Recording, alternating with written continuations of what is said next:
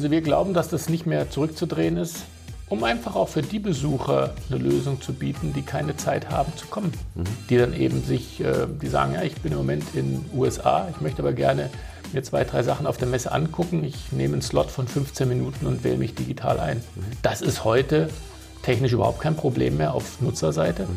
Jetzt müssen nur noch die Anbieter, also die Unternehmen und Aussteller, das realisieren.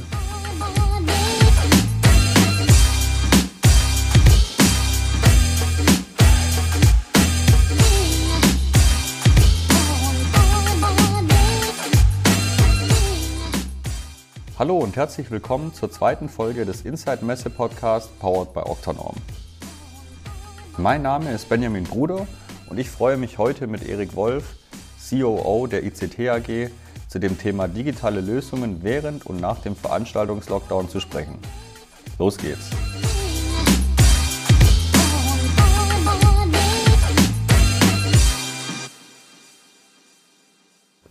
Ja, hallo Erik, grüß dich. Hallo Benny. Erik, für die, die dich jetzt noch nicht kennen, äh, stell doch bitte mal dich und die Firma ICT vor. Was macht ihr? Mein Name ist Erik Wolf, ich bin Vorstand bei der ICT. Ähm, ich verantworte Vertrieb und Marketing. Die ICT ist medientechnischer Dienstleister, klassischer Partner von Messebauunternehmen und Agenturen. Wir sind neben den Messebauunternehmen, den Agenturen und auch den Architekten ja nun über ähm, verschiedene Wege miteinander verbunden. Wir sind ja auch mit euch im Gespräch, weil wir Technologielieferant sind. Unser aller Job ist, wenn man das mal so ein bisschen übersetzt, Live-Kommunikation. Denn was wir bedienen, sind ja Messeformate, sind Veranstaltungsformate. Wir können mit eurem Material auch Showräume bauen. Also alles das, wo Menschen in den Raum kommen, um was zu erleben. Mhm. Im Vertrieb, in einer, in einer Showsituation, in einer Experience-Situation. Ich glaube, das ist so das, was unser Schaffen eigentlich ganz gut beschreibt. Okay. Und ihr seid ja einerseits im Messebereich tätig und andererseits in Festinstallationen. Ja, das hat sich historisch so ergeben, wie es ja bei allen irgendwo eine Geschichte gibt. Wir haben 1985 mit äh, Messen tatsächlich angefangen. Da war dann die Aufgabe, Monitorwände zu bauen, weil kein Platz auf dem Messestand für Projektion war. Daraus ist dann irgendwann das eigentliche Messgeschäft entstanden. Und irgendwann hat dann ein Kunde gesagt, naja, wenn ihr mir auf der Messe das so schön baut, könnt ihr mir das nicht zu Hause auch bauen. Also zu Hause war dann äh, die Formulierung, äh, könnt ihr mir ein Showroom bauen. Naja, und da sind dann die kleineren gewesen, dann die größeren, dann die Firmenmuseen, die Hümber Museum, Audi Museum, Porsche Museum und BMW Welt und BMW Museum. Also ja, das hat sich daraus entwickelt. Und aus dem Showroom ist dann irgendwann Retail geworden. So haben wir ja dann auch viele Stores gebaut mittlerweile. Hm, okay. Und wie seid ihr jetzt bei den unterschiedlichen Geschäftsfeldern von Corona betroffen? Also Messe wahrscheinlich sehr extrem. Spürt ihr das auch im anderen Bereich oder hält sich das dort noch in Grenzen? Im Messebereich hat es uns natürlich äh, so hart getroffen wie alle anderen, weil die Formate von einem Tag auf den anderen nicht stattgefunden haben. Trotzdem ist das Geschäft nicht auf Null zurückgegangen, weil wir in dem Messegeschäftsbereich auch die Events und das TV-Geschäft haben. Das ist historisch bedingt. Und dort läuft das Geschäft weiter, zum Teil deutlich intensiver. Trotzdem, also den Rückgang der Messe, die bei uns traditionell Größenordnung 35 bis 40 Prozent des Jahresumsatzes ausmacht, das spüren wir sehr deutlich. In der Systemintegration ist das nicht so bedeutsam. Das hat damit was zu tun, dass ein anderer Planungshorizont ist. Ja, mhm. wenn du einen Showroom baust oder äh, eine größere Installation, dann hast du allein einen Planungsvorlauf von einem halben Jahr oder einem Jahr. Da ist häufig eine Immobilie involviert. Und wenn die Projekte dann auf dem Weg sind, dann werden sie natürlich auch gebaut, auch wenn sich dann möglicherweise kurzfristig ein Krisenszenario einstellt. Also insofern, der Systemintegrationsbereich ist kaum berührt. Aber habt ihr dann in der Zeit den, den Sales auf diesen Fokus dann gelegt? Nein, die Diskussion ist tatsächlich bei uns gelaufen. Wir haben uns die Frage gestellt, machen wir etwas anderes, nur um die Zeit zu überbrücken? Da haben wir also auch genügend Beispiele in unserem Umfeld erlebt. Der eine, der sagt, naja, ich gehe wieder in den Elektro- und Anlagenbau zurück. Dann gibt es welche, die sagen, wir haben früher Innenausbau gemacht, jetzt machen wir auch wieder Innenausbau. Du kennst die Geschichte, wir haben eine Bekannte, die äh, Hausboote mittlerweile bauen, etwas intensiver. Wir haben uns dagegen entschieden, ein substituierendes Geschäft äh, zu betreiben, sondern wir haben gesagt, wir wollen unser Kerngeschäft auf die Corona-Krise und danach anpassen. Wenn wir es dann bewerkstelligen, dann wird es auch danach wieder funktionieren. Insofern bleiben wir bei unserem Kerngeschäft. Okay.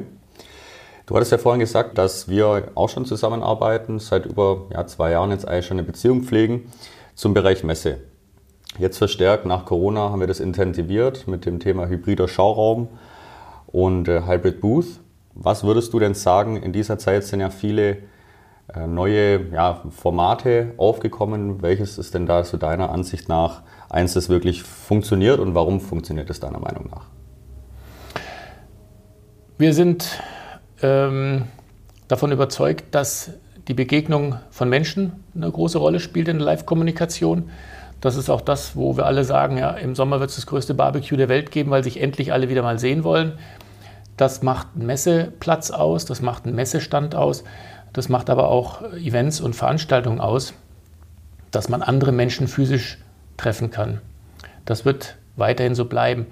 Das, was wir gesehen haben, was an Streaming-Formaten entwickelt worden ist, das halten wir für ungeeignet, weil der Interaktionsteil fehlt, weil der Teil fehlt, wo sich Menschen austauschen, weil der Teil der Diskussion fehlt.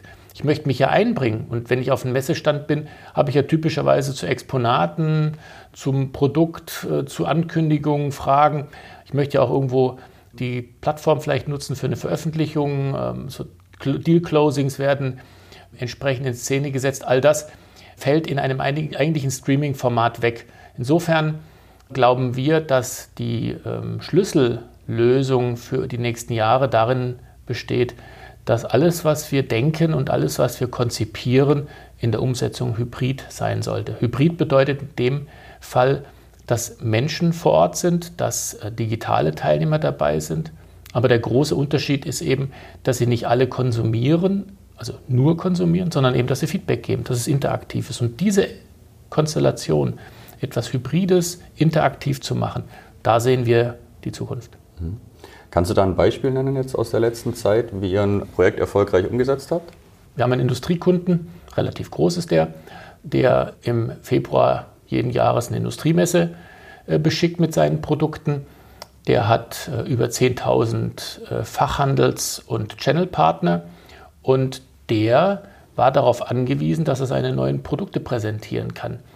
Der hat nicht damit leben können, dass er einfach nur kleine Produktvideos und Announcements auf der Webplattform ankündigt, sondern der hatte die Aufgabe, wie erreiche ich denn die, die ich sonst über meine Fachmesse alle erreiche. Und da reden wir eben nicht von 10.000, sondern eben Gesamtmarktbesucher, also Größenordnung 100.000 Besucher, die eben über diese Messe äh, gehen und sich über Produkte und Neuheiten informieren.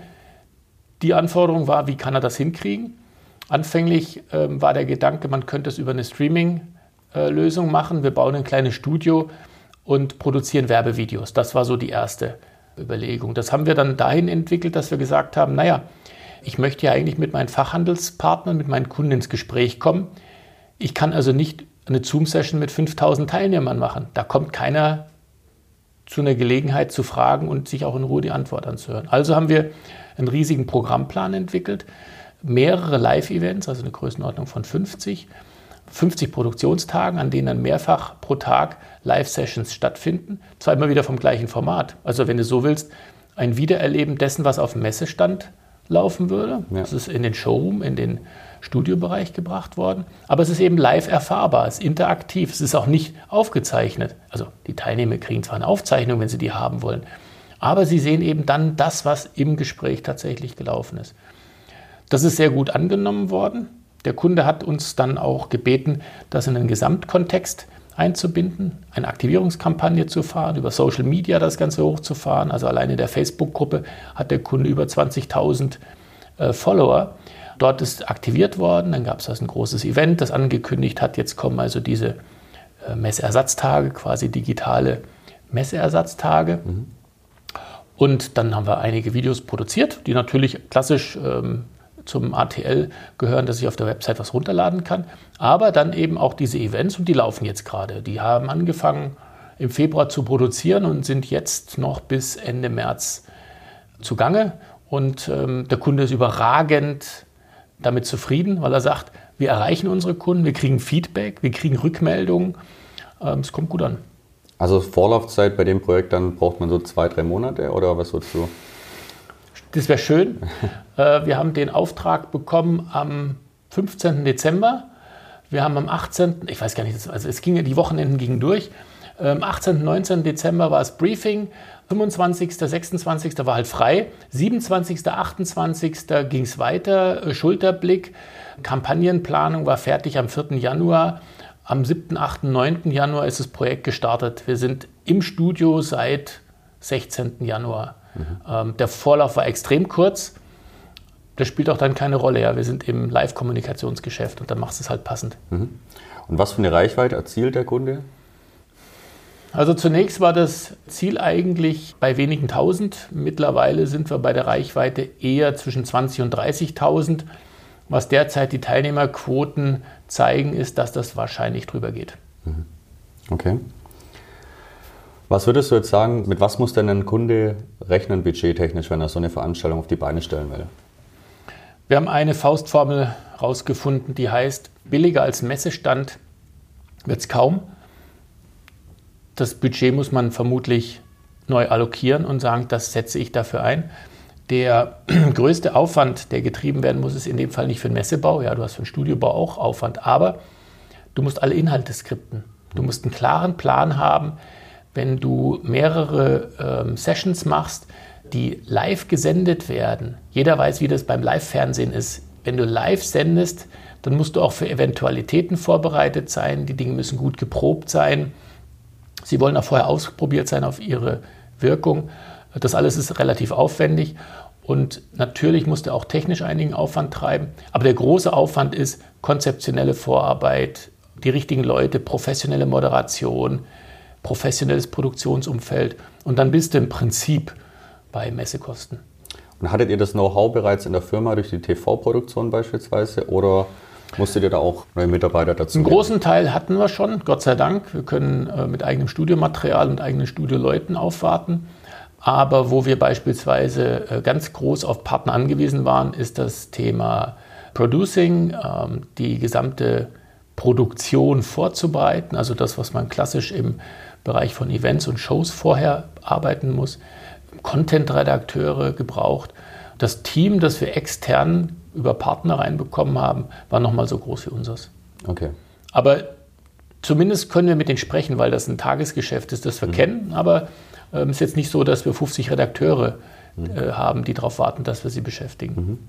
Was würdest du sagen, wieso sind denn manche Aussteller heute noch zögerlich bei diesem Thema Hybrid? Na, hoffen die einfach darauf, dass es einfach so weitergeht wie zuvor bei Messen? Oder was sind da die Ängste?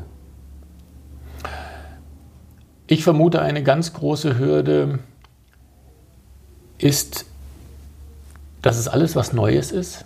Es gibt wenig Erfahrungswerte und natürlich gibt es auch schon gebrannte Kinder. Die einen, die sagen, wir haben von der Agentur ein virtuelles Messeformat empfohlen bekommen, das hat überhaupt nicht funktioniert. Mit denen müssen wir dann natürlich umgehen. Und das Zweite ist, diejenigen, die mit Streaming-Formaten arbeiten und sagen, die Streaming-Formate bringen nicht die gewünschte Resonanz. Das liegt genau in unserem Erwartungshorizont, aber genau das führt dazu, dass viele eben drüber nachdenken, was mache ich denn, wie kriege ich es hin und den Sprung vorzunehmen, ein interaktives, gut geskriptetes äh, Format zu entwickeln, den trauen sich nur die Größeren zu und die kleineren manchmal hoffen einfach, dass möglichst schnell wieder Messe losgeht. Und dass es dann nicht mehr nötig ist, darüber nachzudenken. Also sozusagen, Hybrid ist sowohl für kleine als auch groß wichtig und ja, zukunftsnotwendig. Also wir glauben, dass das nicht mehr zurückzudrehen ist. Ähm, es wird keinen oder kaum einen Stand geben, der rein analog ist und der rein live vor Ort empfunden werden kann. Die meisten werden Kameramaterial, Studiomaterial auf dem Stand haben, um einfach auch für die Besucher eine Lösung zu bieten, die keine Zeit haben zu kommen. Mhm. Die dann eben sich, äh, die sagen, ja, ich bin im Moment in USA, ich möchte aber gerne mir zwei, drei Sachen auf der Messe angucken. Ich nehme einen Slot von 15 Minuten und wähle mich digital ein. Mhm. Das ist heute technisch überhaupt kein Problem mehr auf Nutzerseite. Mhm. Jetzt müssen nur noch die Anbieter, also die Unternehmen und Aussteller, mhm. das realisieren. Und wir glauben, dass es dazu kommt. Eine weitere Einschränkung ist natürlich jetzt in den letzten Wochen der sehr knackige äh, Shutdown oder Lockdown. Wenn ich also noch nicht mal zehn Leute ins Studio bekomme, dann habe ich natürlich auch Probleme. Und das verstehen wir. Wir haben also beobachtet, dass die Planungen, die für Januar gemacht worden sind aus dem Dezember, dass die geschoben worden sind jetzt auf Ende Februar. Also wir haben ungefähr zwei Monate äh, Verschiebungen. Das bestätigen uns auch andere Marktbegleiter. Aber diejenigen, die sagen, wir müssen unsere Kunden erreichen, weil wir davon leben, die gehen dieses Risiko dann auch bewusst ein und bisher fahren die auch alle gut. Mhm. Und plant ihr dann, wenn ihr jetzt an den Herbst denkt, auch direkt mit hybriden Ständen deutlich mehr als zuvor? Ja, wir glauben nicht, dass es komplett zurückspringt. Das hat mit zwei Dingen zu tun. Die eine Auswirkung ist, wir gewöhnen uns das ja gerade alle an. Warum sollen wir uns das abgewöhnen? Denn es hat durchaus einen Vorteil, wenn ich zwar auf die Messe möchte, aber nun aus irgendeinem Grund in der Woche nicht kann, dass ich das dann digital besuche. Das ist, das ist vielleicht das eine Thema. Das zweite ist, wir werden definitiv einen Besucherrückgang erleben und die Unternehmen müssen sich überlegen, wie sie das kompensieren. Und da sind wir bei dem Thema physische Besucher plus digitale. Das Ganze nennen wir ja dann über diesen hybriden Ansatz die hybride Reichweite. Und jeder Marketing-Controller wird im Dreieck springen, wenn es heißt, wir bauen die Messe genauso groß und komplex wie bisher und jetzt machen wir auch noch Hybrid, Studiobau und so weiter. Und da wird es Kompromisse geben müssen. Da sehen wir eine deutliche Veränderung. Aber ein Verzicht auf eine digitale Messestanderweiterung, das sehen wir nicht. Was würdest du sagen, wie viel mehr muss dein Unternehmen in die Hand nehmen, um einen Stand Hybrid zu machen? Also es geht bestimmt, nach oben hin sind wenig Grenzen, aber was denn so ein Einstiegsbudget? Wir glauben, dass zwischen 10 und 25 Prozent des Standbudgets für eine digitale Erweiterung eingeplant werden sollte. Wir glauben, dass sich das auch machen lässt, ohne das Budget nach oben auszuweiten, sondern eben dann die Diskussion auch zu führen ist, wie man das kompensiert. Wir gehen davon aus, dass die Stände ein Stück weit kleiner werden. Wir gehen auch davon aus, dass es das ein oder andere Exponat nicht in der Komplexität braucht.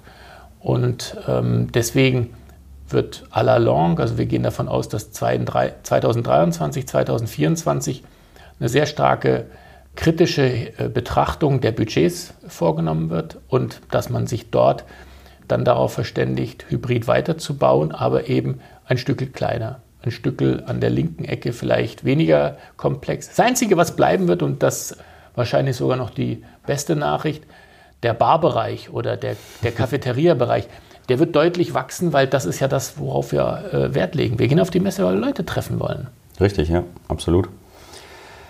Wie muss ich mir denn dann künftig den Stand vorstellen? Du wirst eine Bildwand haben, die wirst du brauchen, weil du neben der eigentlichen Exponatepräsentation eben auch Videobeiträge hast. Du hast auch vielleicht live schalten. Also du wirst eine LED-Wand äh, im Stand integriert haben. Du wirst äh, Kameratechnik dort haben.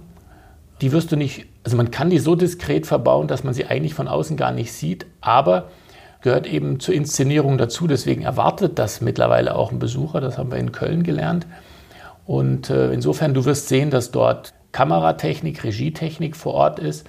Das, was man vom Konzert kennt oder vom Event, das irgendwo abseits äh, eine Regie sitzt und das äh, ähm, vielleicht auch noch in der Beleuchtung besondere Anforderungen erfüllt werden, das wird uns da vermutlich auch begegnen. Es wird aber gar nicht so spektakulär anders sein, denn heute sind schon viele, viele Messestände eben mit Medientechnik auch ausgestattet. Der Fokus wird sich vielleicht ein bisschen verändern. Mhm. Und siehst du, dass sich auch Messegesellschaften in der Hinsicht verändern, dass sie sich mit diesem Thema beschäftigen? Heute wird jede Messegesellschaft sich mit dem Thema der Digitalintegration noch intensiver beschäftigen, denn die haben per heute einen Umsatzrückgang äh, in der Größenordnung von 95 Prozent. Mhm. Und die wissen alle, dass sie mit deutlich weniger Besuchern anfänglich rechnen müssen. Und wir gehen davon aus, und die letztlich auch, dass es mittelfristig durch das Thema Nachhaltigkeit und Klimawandel auch zu einem Besucherrückgang kommen wird. Das heißt, die sind eigentlich jetzt schon in, den Vor, in der Vorstufe zur Restrukturierung. Wir sehen ja auch schon, wo Messegesellschaften auf einmal Personal entlassen. Es würde uns auch nicht wundern, wenn Messegelände kleiner werden. Nun muss man natürlich auch dazu sagen, dass das eine sehr, sehr schwierige Aufgabe ist, gleichsam eine Zäsur aus einem sehr flächenorientierten Geschäft auf einmal ein hybrides, digitales Geschäft Klar. zu machen. Ähm, dieser Wandel ist nicht in einem Jahr zu bewerkstelligen, es wird eine längere Zeit brauchen. Aber so wie wir das heute sehen, sind die meisten Messegesellschaften jetzt schon mittendrin, mhm. das neu zu entwickeln für sich. Mhm. Wenn ihr jetzt Meetings plant, Online-Meetings oder ähm, ja, ein Online-Event, ist da das Thema Sicherheit auch von Kunden ein oft gefragtes? Ja, allerdings mit mehreren Ausprägungen. Es gibt Kunden, die sagen, Teams und Zoom geht gar nicht. Dann steuern wir automatisch auf individuelle Lösungen, die in Deutschland gehostet oder zum Teil sogar in Deutschland äh, betrieben werden, zu, müssen dann aber möglicherweise mehr Anpassungsaufwand vornehmen, weil nämlich nicht auf jedem Smartphone, auf jedem Rechner alles installiert ist. Aber das erleben wir. Das Zweite ist, dass wir separate Kanäle erleben, äh, also eine Teams-Session plus noch eine zusätzliche geschützte Session. Wir erleben, dass Kunden auch sagen, nein, das ist völlig in Ordnung, ist kein Problem, es wird jeder darüber informiert, dass das eben Teams oder Zoom oder sonst was ist. Und wenn eben vertrauliche oder datenschutzrelevante Themen sind, dass man sich äh, hier bitte äh, darauf einrichten mhm. soll. Einfaches Beispiel, dürfen wir die Session mitschneiden, also dürfen wir sie aufzeichnen. Diese Frage sollte immer am Anfang gestellt werden, wenn es überhaupt darum geht. Und wenn auch nur ein Beteiligter, eine Beteiligte sagt, nein, ich möchte das nicht, dann darf eben nicht aufgezeichnet werden. Und so wird es auch hier seinen Weg nehmen. Die Unternehmen und die Anwendungsfälle, wo außerordentliche Sicherheit erforderlich ist, beispielsweise bei Hauptversammlungen, dort wird definitiv das Sicherheitsbedürfnis überwiegen und auch dann maßgebend sein. Ansonsten wird bei den vielen vertrieblich orientierten Themen das Sicherheitsbedenken dann ein Stück weit eingedampft denn ähm, hier geht es ja natürlich auch darum, dass ich meine Kunden überhaupt erreichen möchte. Und wenn ein Kunde eben in den USA nur Zoom hat, dann kann ich mir hier als deutsches Unternehmen überlegen, ob ich dem jetzt sage, nee, also wegen Datenschutzbedenken kann ich nicht mit dir sprechen. Dann sagt er, dann kaufe ich nicht bei dir. Also ja. in diesem Wechselbad der Gefühle bewegen wir uns. Wir haben uns jetzt schon darauf eingerichtet, dass wir beides unterstützen. Sowohl eben sehr sichere Systeme oder eben auch ganz normale Standardsysteme. Und bei oder unter individuellen Lösungen versteht man dann, also sind das Eigenentwicklungen von euch oder? Ja, wir haben zwei eigene Adaptionen auch. Es gibt ja äh, natürlich auch da Softwareprodukte, die äh, angepasst äh, werden können für kundenspezifische Anforderungen. Aber es kann dann beispielsweise sein, dass nur über ein VPN der Zugang möglich ist oder über äh, eine spezielle Einwahlnummer oder über einen bestimmten Zugangspunkt. Ähm, hier werden wir häufig von den Kunden auch getriezt mit der konzerneigenen IT, die dann sagt, das muss so und so bei uns ablaufen. Diese Produkte sind erlaubt, jene sind nicht erlaubt. Und dann geht natürlich der IT-Handshake los. Das ist ungefähr so, wie wenn ich mal nach vor Ort gehe und mir angucke, wie sieht es mit der Tragfähigkeit der Halle aus und wie sieht es mit den Zufahrtswegen aus. Hier haben wir einfach technisch andere Anforderungen. Mhm. Okay. Würdest du sagen, jetzt mit der ganzen Pandemie wird es eine Marktverschiebung geben? Ja, wir glauben fest daran, dass sich der Markt sehr deutlich verändern wird. Das ist per heute vielleicht noch nicht so ganz plausibel, weil wir ja alle hoffen, dass eigentlich wieder alles wird wie früher. Nur da sind ein paar Rahmenbedingungen, die sich jetzt schon ändern und die sich nicht mehr so schnell zurückdrehen lassen. Das Reiseverhalten ist heute massiv gestört durch die Pandemie. Es wird mittelfristig durch die Forderungen äh, zum Klimaschutz und zur Nachhaltigkeit eigentlich abgelöst. Äh, wir hatten ja das Thema CO2-Zertifikate, äh, wenn eben ein Industriekunde 300 Leute zur CES schickt und Größenordnung von 15 Seefrachtcontainern und drei Containern per Luftfracht verbracht werden, nur für eine Messe. Also diese Diskussion werden wir haben. Wir werden dadurch auch eine Veränderung der Messeformate erleben. Wie viel kleiner möglicherweise Messestände werden, ist ein anderes Thema. Aber wir sehen doch heute schon, dass der steigende Digitalisierungsgrad Auswirkungen hat auf die Anforderungen der Dienstleister, auf die Messebauunternehmen, auf die Planer, auf die Architekten, auf die Agenturen. Ähm, jedes Mal, wenn ich etwas nicht als Exponat bauen kann oder nicht als, als Stand bauen kann, dann muss ich einen Film produzieren oder eine Anwendung produzieren. Also da sehen wir sehr deutliche Veränderungen. Dann haben wir natürlich auch noch ein verändertes Nutzerverhalten. Wenn ich also die Wahl habe, das gibt es heute noch nicht, aber die Diskussion wird entstehen. Ich reise zur Fachmesse XY, habe auf dem Plan ungefähr 25 Termine in zwei Tagen und nebenbei schlendere ich noch durch die Hallen 3, 5, 7 und 8. Äh, dafür plane ich mir aber ein, dass ich eben mindestens vier Tage weg bin, ein Anreisetag, zwei Tage vor Ort, ein Abreisetag. Das heißt, eigentlich ist die Arbeitswoche durch. Wenn ich jetzt äh, die Möglichkeit habe, digital teilzunehmen, das Ganze auf einen Tag eindampfe, dann könnte es Besucher geben und, und Messeformatnutzer, die sagen, das ist für mich ein guter Deal. Die haben zwar dann natürlich den Preis zu zahlen, dass sie eben die Sachen, die zwischendurch an den kleinen Ständen, die klitzeklein sind, also die kleinen Stände von heute sind ja auch dann die größeren von morgen, dass man das nicht mitbekommt. Aber es ist eben auch ein ökonomisches Element. Also wir haben es mit dem Thema äh, ökologisch, Nachhaltigkeit zu tun, aber eben auch mit den Kosten. Und wir haben es in der Zeit seit dem Zweiten Weltkrieg nicht gehabt, dass die Messe als Format jemals in Frage gestellt wurde. Es wurde immer nur mehr, es wurde höher, schöner, weiter, größer. Jetzt haben wir aber eine Zeit von mindestens eineinhalb Jahren, in denen ich als Industriekunde mit Alternativen arbeite und auf einmal sehe, mh, hm, da lässt sich ja doch was bewerkstelligen. Und jetzt, also in den nächsten ein bis zwei Jahren, steht dann auf einmal das Messeformat tatsächlich zur Disposition. Unternehmen, die jetzt schon sagen, nein, wir werden nach der Pandemie nicht mehr auf diese Messe gehen, weil wir bereits jetzt Budgetverlagerungen in Richtung Social Media haben für das Thema Lead-Generierung, für das Thema digitale Kundenbearbeitung, Anpassungen vornehmen. Und deswegen glauben wir sehr deutlich an eine Veränderung.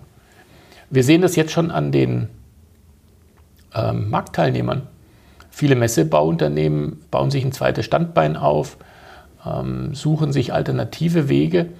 Messeba Messegesellschaften, die sagen, ja, wir, wir schieben die Messe nochmal. Ja, wo gab es denn das früher? Mhm. Eine Messe wurde nicht geschoben. Ja. Und deswegen glauben wir sehr wohl, dass es eine Veränderung im Markt geben wird. Wenn wir uns nochmal das Thema Nachhaltigkeit anschauen, wie nachhaltig ist es denn tatsächlich, sich den Stand dann mit äh, Medientechnik, äh, ich sage jetzt mal übertrieben gesagt, vollzustellen? Ist, kann das nachhaltig sein? Ja, definitiv. Denn es gibt Elemente in unserem Leben, die sich nicht zurückdrehen lassen. Äh, wir werden ja nicht auf den Fernseher oder auf ein Smartphone verzichten, nur weil wir vermeiden wollen, dass keine seltenen Erden äh, verwandt werden in der Produktion. Wenn man es gesamt ökologisch betrachtet, gesamtwirtschaftlich, dann passiert hier, hier Folgendes. Äh, sagen wir mal, eine Fachmesse hat normalerweise 250.000 reale Besucher. Das kommt ja durchaus vor. Das sind 250.000 Menschen, die anreisen. Das sind vielleicht 160.000, die individual anreisen, 90.000 reisen mit öffentlichen oder in Gruppen an. Das sind ja enorme Bewegungen. Wenn ich also jetzt eine Energie- und Ökobilanz aufmache und sage, an meiner neuen, neu aufgelegten, neu konzipierten Messe XY nehmen nur noch statt der bisherigen 250.000 190.000 ähm, real teil und 60.000 kommen digital und sparen aber hier Millionen von Flugkilometern, dann ist das definitiv ein Nachhaltigkeitsthema. Allerdings muss ich natürlich Digitaltechnik einsetzen, um sie auf dem Messestand einzusetzen und für den Besucher eben eine Digitaldarstellung zu ermöglichen. Trotzdem gibt es übrigens auch in dieser Branche ein starkes Thema Nachhaltigkeit. Der Stromverbrauch von LED-Wänden ist ein Riesenthema. Wir haben das ja mit der kalten LED schon adressiert. Und ähm, natürlich geht es darum, überall auch Energie zu sparen. Aber der eigentliche große Nachhaltigkeitseffekt äh, entsteht da, wo ich eben Material gar nicht erst von A nach B fahre, wo ich nicht, äh, wie eben schon geschildert, 15 Container per Seefracht ja. von Mitteleuropa nach, in dem Fall ist es glaube ich, äh, Georgia bringe und die dann über Land 5000 Kilometer mit dem Truck gefahren werden. Also da, krieg, da kriegt man dann schon ein bisschen Zustände, wenn man das sich im Detail anguckt. Ja. Insofern, das glauben wir schon, dass da was passiert. Okay. Was denkst du denn, wie und wann der Restart ablaufen könnte? Also wir haben jetzt ähm, Ende Februar 2021. Wir hatten ursprünglich gehofft, dass wir im September wieder einen Start hinbekommen. Allerdings müssen wir, glaube ich, der europäischen und deutschen Politik durchaus einen Vorwurf machen, dass sie hier nicht alles getan hat, um zu einer guten Impfsituation zu kommen. Wir haben eigene Prognosen jetzt errichtet oder errechnet. Wir glauben, dass eine Durchimpfung erst in 2022 erreicht werden wird und das Impfniveau, das erforderlich ist, dass ich eine große Messe planen kann, die brauchen wir mehrere Monate Vorlauf. Das werden wir nicht bis April, Mai erreicht haben, wie wir es eigentlich ursprünglich gehofft hatten. Das bedeutet, wir werden vermutlich einen, wir werden ein paar Messen bekommen, kleinere, die werden stattfinden, die werden im Oktober stattfinden, im November stattfinden. Ob es eine IAA geben wird, wir hoffen es, aber es könnte durchaus sein, dass die zwei Monate verschoben und dann abgesagt wird. Also wir werden auf jeden Fall einen holprigen Wiederstart erleben. Ähm, wir glauben, dass wir im ersten Quartal 22 tatsächlich wieder sowas haben wie in etwa vor der Corona, dass wir also planbare Messen haben und kaum mehr Absagen. Diesen Anlauf, der wird sich vermutlich ziehen über eine Größenordnung von drei bis sechs Monaten und dann haben wir eigentlich wieder ein einigermaßen stabiles Umfeld. Mhm. So dass wir also sagen können, im Sommer 2022 ist das ganze Thema wieder ungefähr im Plan. Auch mit internationalen Messen dann? Ja, auch mit internationalen Messen, nur eben deutlich eingeschränkt. Die beste Richtschnur zu gucken, wie internationale Messen laufen, äh, ist der Blick in die Geschäftsplanung der Airlines. Wir erleben laut der Airlines, Carsten Spohr hat das letzte, vorletzte Woche in einem Interview zum Besten gegeben, wir erleben auch eine Veränderung der Fluginfrastruktur. Also nicht der Flugzeuge, na da auch, ne, die Großraumflieger 380, die sind Geschichte, Jumbo ist Geschichte. Die ähm, langstreckentauglichen Zweistrahler, die sind die, die das künftige Geschäft ausmachen. Das wird mehr Punkt-zu-Punkt-Verbindungen geben, weniger Hubs. Und das wird bedeuten, wir werden hier im innereuropäischen Bereich eine deutliche Reduktion der Flugverbindung haben und es wird auch international so sein. Und bis das dann wieder anläuft, naja, also da braucht man nur mal in den Forecast der Lufthansa gucken, 2024. Ja. Und deswegen werden wir bis dahin einfach eine deutliche Einschränkung erleben. Ja. Trotzdem wird gereist, natürlich, aber es ist dann eben so, ja, du hast dann auf der, sagen wir auf der IMM hast du eben nicht mehr eine 24-köpfige Delegation aus Südamerika, sondern eben eine vierköpfige Delegation. Es ist nicht mehr neun Ländern, sondern eben nur aus drei Ländern. Ja, es wird gereist, aber es wird eben weniger. Das ist unsere Perspektive. Ja, Erik, zu guter Letzt, äh, was hast du denn für dich aus der letzten Zeit mitgenommen? Was sind so deine Learnings? Das erste ist eine gewisse Demut. Alles, was wir gewohnt sind, findet nicht automatisch sofort wieder statt. Dass die Zahlen immer nur nach oben zeigen, dass nur gewachsen wird, diese Demut, ich glaube, die hat es äh, das hat sich mit sich, mit sich gebracht in den letzten eineinhalb Jahren, äh, dass sich hier einfach Veränderungen ergeben, auf die man offen eingehen sollte ähm, und eine gewisse Demut, glaube ich, angebracht ist. Der zweite Punkt ist, dass man sich, glaube ich, in seiner eigenen Rolle nicht ganz so ernst nehmen sollte und schon gar nicht davon ausgehen sollte, dass man immer Teil der Lösung ist. Vielleicht ist man auch Teil des Problems. Und der dritte Teil, das dritte große Learning ist, ähm, dass es richtig ist, auf Veränderungen zu spekulieren, sich darauf einzustellen und Neues zu entwickeln. Okay. Ja, Erik, dann vielen lieben Dank, dass du dir die Zeit genommen hast. Sehr gerne. Ich wünsche dir und deinem Team natürlich alles Gute für, für die nächste Zeit. Und äh, ja, wir sehen uns bald wieder. Danke, euch auch. Gute Zeit. Ciao. Ciao.